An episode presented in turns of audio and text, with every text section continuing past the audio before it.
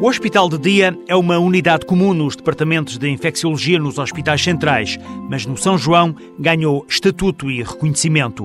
Os resultados positivos são fruto da proximidade com os doentes.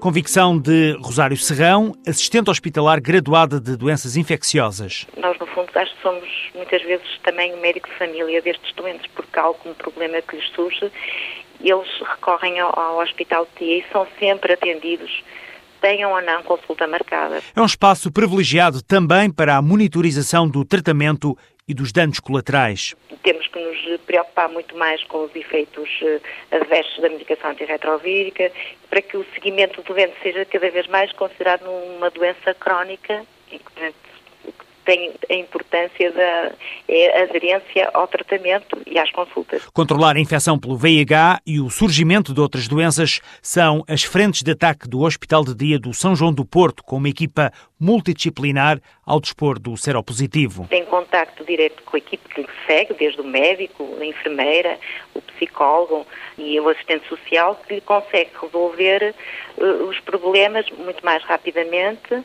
e sem estarmos num ambiente de serviço de urgência que muitas vezes é demorado. Este centro de vigilância clínica diária funciona desde meados dos anos 90. Abre às 8 da manhã e encerra às 5 da tarde. Além do espaço para consultas, o Hospital de Dia tem um gabinete de enfermagem com equipamento adequado a tratamentos endovenosos. E temos ainda também uma outra sala de apoio eh, com duas camas para doentes que fazem, por exemplo, uma biópsia hepática ou um, um exame invasivo que depois precisavam, precisam de ficar em eh, vigilância durante umas horas. A médica Rosário Serrão afirma que humanizar o hospital sempre foi uma preocupação no São João do Porto.